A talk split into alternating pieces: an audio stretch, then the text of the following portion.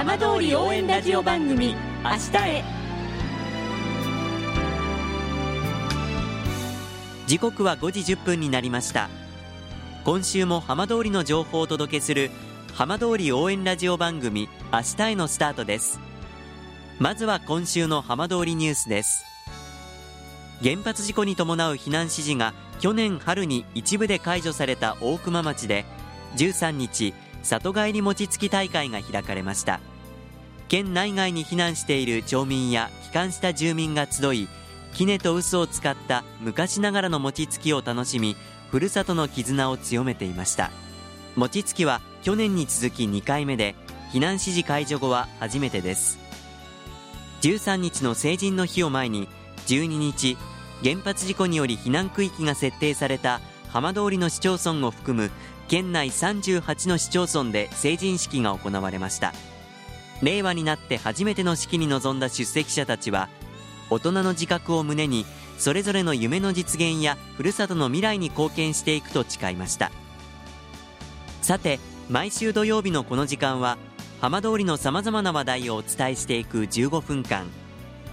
震災と原発事故から8年半。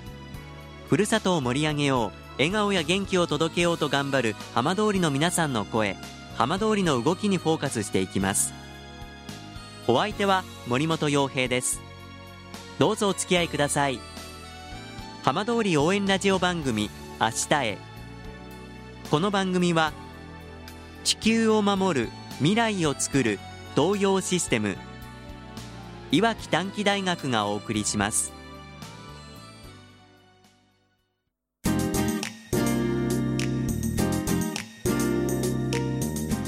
代わっては浜通りの話題やこれから行われるイベントなどを紹介する浜通りピックアップです。今月は東京オリンピック・パラリンピックに向けた浜通りの各市町村の取り組みをご紹介しています。今週は南相馬市です。南相馬市市民生活部スポーツ推進課ホストタウン推進係の中野直義さんにお話を伺います。中野さんよろしくお願いします。はいよろしくお願いいたします。さあ東京オリンピック・パラリンピックイヤーになりました、はい、中野さん今年どんな気持ちでスタート切られたんでしょうか、えー、そうですね。あの本当に数年前はあのずっと先のことだなと思っていたんですけれども、はい、もう本当にこう目の前に来ているようなことがありますので、えー、気が引き締まるような思いで、えー、新年を迎えたところでした。まあ、いろいろとお仕事忙しい中だと思いますが、はい、南相馬市ではオリンピック・パラリンピックに向けて盛り上げようとこれまでどんな取り組みをされてきたのかご紹介いただけますか、はい。えー、まずですね、えー、オリンピックについてはあ国の内閣官房の方がですね、えー、ホストタウンという全世界から来る参加者チームをおもてなしするというかあそういった制度を始めておりまして、はい、私ども南相馬市役所はですねそのホストタウンの制度の中でも特に被災産県向けの制度であります復興ありがとうホストタウンという取り組みをしておりまして、ええ、アフリカのジブチ共和国それから台湾アメリカ合衆国大韓民国この4つの国と地域震災時にですね非常に大きな支援をいただいたところのホストタウンということでその国の選手の方々の活躍を応援するという取り組みをさせていただいております具体的にはどんな取り組みをされているんですか、はいえー、そうですね、えー、4つも国と地域があってですね、うん、一気にはできないというところもあるんですが、えー、あの少しずつ順番に進めておりまして、えー、昨年度になりますが平成30年度にはアフリカのジブチ共和国と台湾から中学生たち10人ずつをですね南相馬市の相馬の森にお呼びしまして、はい、え野馬追日本史の誇る侍文化を十分に堪能いただいたというところでございました。台湾からいらっしゃった皆さんはご覧になっていてどんな様子でした？えーとですね、台湾はものすごく、あのー、馬というのが比較的珍しいということで、えー子どもたちからですねこの馬というのをたくさん見て、えーまあ、侍の甲冑なんかも見てびっくりしたというお話だったんですが、ええ、一番印象に残っているのは、えー、南相馬市相馬の思いが1000年を超えるような歴史と伝統を誇っているということでこの日本の歴史を大事にするという意識にものすごく感銘を受けたというようなお話をいただきました。だからそう言ってもらえるとすごく嬉しいですね。そうですね。やった甲斐があります他の国々とはどんな取り組みされてるんですか？はい、えー、ジブチ共和国からもですね、えー、ジブチ共和国とはあのー、本当に国からですねご支援をいただいたということもありましてジブチ共和国の選手を応援するようなあビデオ動画をですねビデオ作品を、え、市内のスポーツ少年団の方々が作ってくれて、え、ジブチの選手オリンピック頑張ってくださいというビデオメッセージを送ったりそれからアメリカ合衆国はあのサーフィンの競技で交流したいと思っておりましてそちらのサーフィンの団体の方々を南相馬市にお迎えしたりそれから大韓民国ですと、えー、同じホストタウンで、えー、山形県の寒河江市南相馬の市民の避難にも協力いただいた自治体ですがそこがあスケートボードの競技のホストタウンになっていると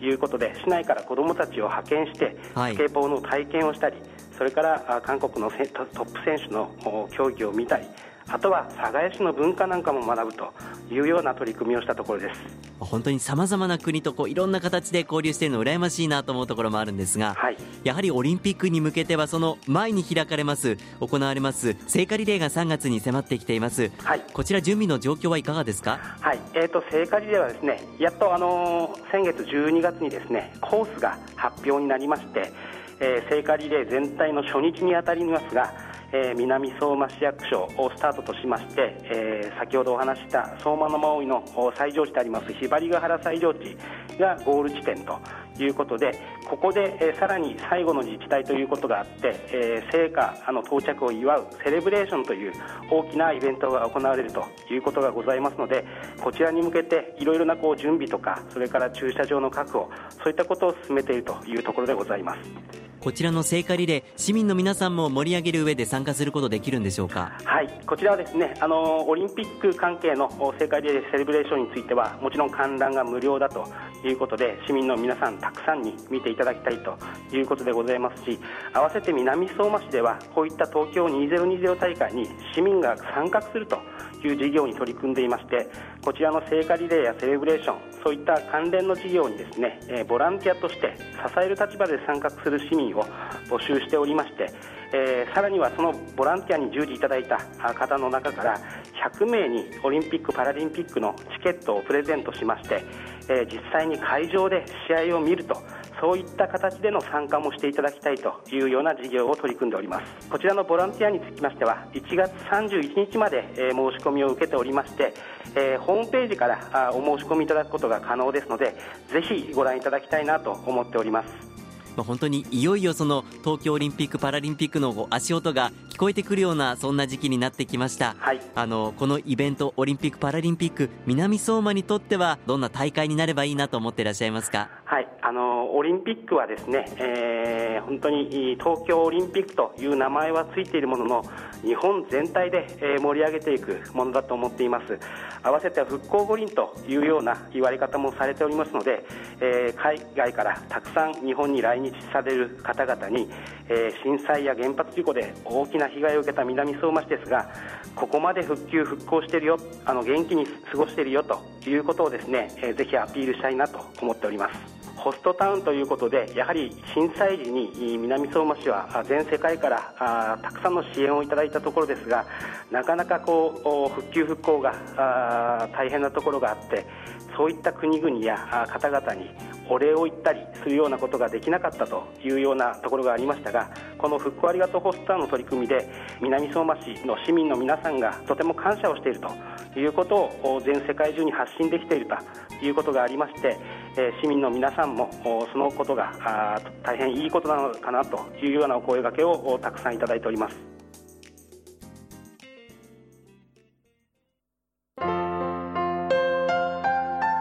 浜通り応援ラジオ番組明日へ